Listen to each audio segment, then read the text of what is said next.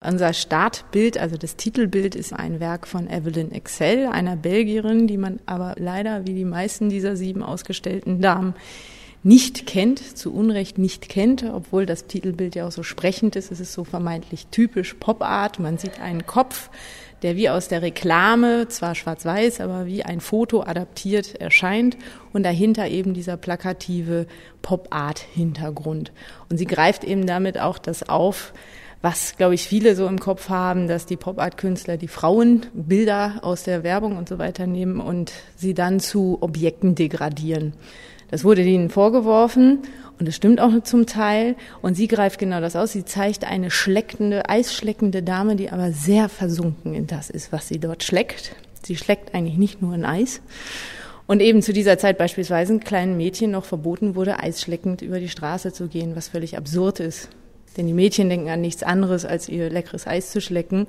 Es ist die Suggestion der Erwachsenen, dahinter was anderes zu vermuten. Und genau das greift sie auf, indem sie dann eben eine eisschleckende Dame zeigt, die vielleicht dann tatsächlich nicht nur ans Eisschlecken denkt, aber eben das ganz selbstbewusst und ganz eigenständig tut. Und genau das tun auch diese Damen, also diese sieben Künstlerinnen, haben eigenständige Positionen. Sie ahmen nicht etwa Andy Warhol, Lichtenstein und wie man sie alle heißen nach, sondern sie machen was ganz Eigenes, sind sehr experimentierfreudig. Kiki Kugelnick, die Österreicherin, arbeitet mit den neuen Plastikstoffen, ist völlig hingerissen und sehr, sehr ähm, ja, begierig darauf, dieses ganze neue Material zu verarbeiten, was natürlich auch mit dieser knalligen Farbe immer zu tun hat.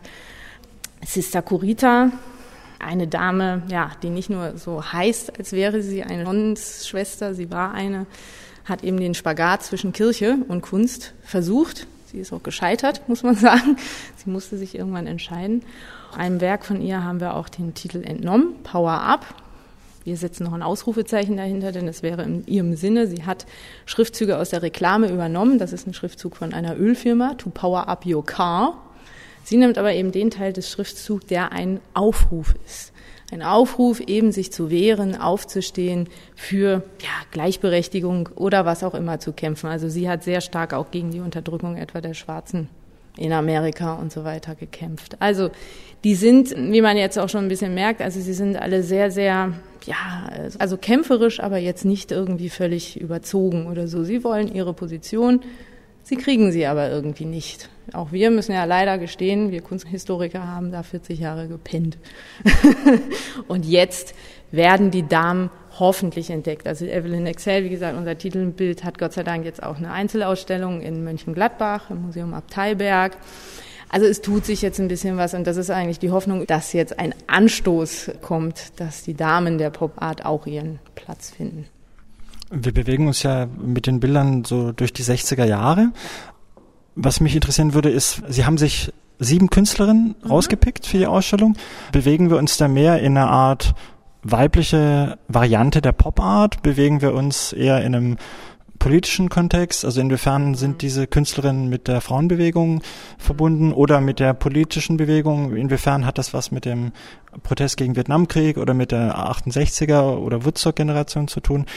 Haben Sie da unterschiedliche Positionen in der Ausstellung? Inwiefern ist diese Kunst mhm. feministisch oder politisch oder eben doch einfach äh, Kunst um der Kunst willen? Also wir haben eben sieben rausgepickt, wobei das ist ja eine Ausstellung, die eigentlich die Kunsthalle Wien zusammengestellt hat.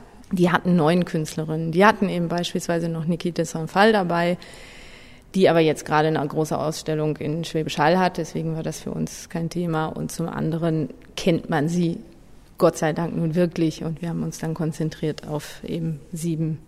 Die haben alle absolut eine eigene Position. Wie gesagt, diese Sister Kurita beispielsweise sehr, sehr politisch engagiert war. Also eben mit ihren Werken, mit denen sie, auf denen sie eben diese Parolen hatte, also ganz klassisch in der Pop-Art steht ist sie eben auch wirklich auf Demonstrationen gegangen, hat sich engagiert eben gegen Rassismus vor allem, gegen den Vietnamkrieg auch. Wir haben oben auch eine Arbeit, wo dann irgendwie Stop the Bombing, also wo sie permanent auch gegen diese Ungerechtigkeiten, egal welche, also gegen Frauen klar auch, aber das war eigentlich für sie nur ein Punkt von X.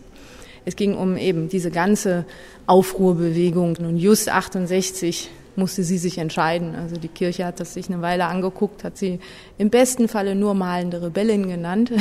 es gab aber auch bösere Urteile. Und 68 musste sie sich zwischen Kirche und Kunst entscheiden und hat sich für die Kunst entschieden. Also es war schon auch sehr heftig, was sie dann da für ihr eigenes Leben, für eine Schlussfolgerung rausziehen musste. Kunst oder Kirche stand für sie nicht gegeneinander, für die oberen Herren sehr, sehr deutlich. Evelyn Excel kam eigentlich aus dem Filmwesen. Die war Schauspielerin, also hat sich dann auch abgewandt von ihrer ersten Profession, aber selbst gewählt, weil ihr das zu oberflächlich war.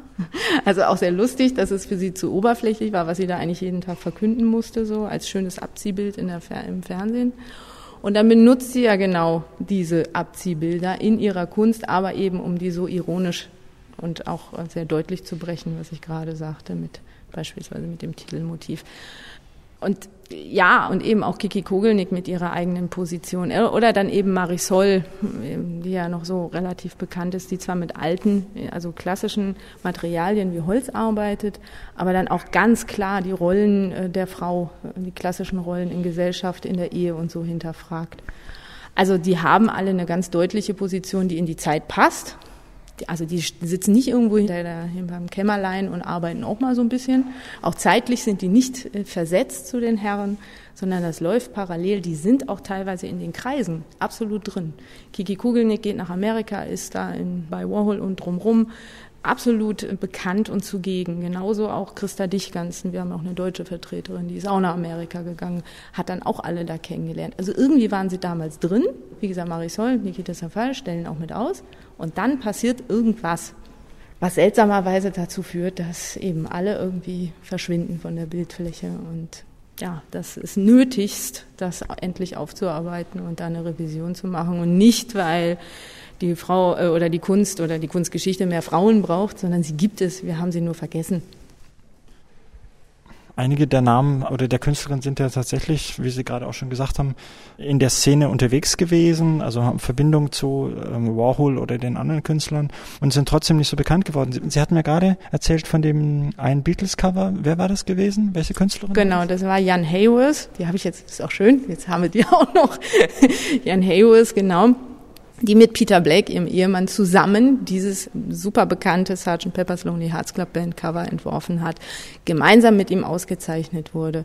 Und dann passiert dasselbe irgendwie. Er protegiert es nicht, er, sondern er ist natürlich begeistert von diesem, diesem Hype, der da plötzlich um diese Arbeit gemacht wird. Dadurch wurde er auch wesentlich bekannt, muss man sagen. Und sie hat, ja, es ist sicherlich zweiseitig. Sie hat sich nicht auf die Hinterfüße gestellt, sage ich jetzt mal böse, zumindest nicht massiv genug, aber gut, das liegt natürlich auch ein bisschen in der Zeit. Und, ähm, und er hat behauptet, ich, ich, ich. Ne? Also so die Beschreibung des Werkes lautet, formuliert er in Ich-Form. Ja, dann fragt ja auch keiner. Wenn da Hui stehen würde, dann wird vielleicht mal jemand fragen, wer ist denn der andere oder so. Und man muss auch sagen, Jan Hayworth beispielsweise hat eine sehr eigene Position, weil sie mit Stoff arbeitet. Sie macht textile Skulpturen, also diese sogenannten Soft Sculptures, die großartig sind. Aber eben, wir wissen alle, dafür wurde ein Mann in der Popart sehr bekannt, Klaas Oldenburg, den kennt man. Jan Hayworth kennt man nicht obwohl die zeitgleich wiederum auch arbeiten und obwohl das Werk von ihr mindestens so gut ist wie, also ich will Klaas Oldenburg nicht an Karren fahren, aber es ist wirklich ebenbürtig. Und es liegt vielleicht aber auch ein Stück weit, weit dann daran, wenn das Klaas Oldenburg macht, boah, ein Mann, wow. Wenn eine Frau textil arbeitet, dann ist es klassisch, dann ist es natürlich, und es war tatsächlich so von der Mutter übergeben, über die Großmutter, es war so eine Familientradition. Sie kann das hervorragend, ja, gut, Punkt. Also es liegt vielleicht dann auch ein bisschen daran, aber es ist unfair.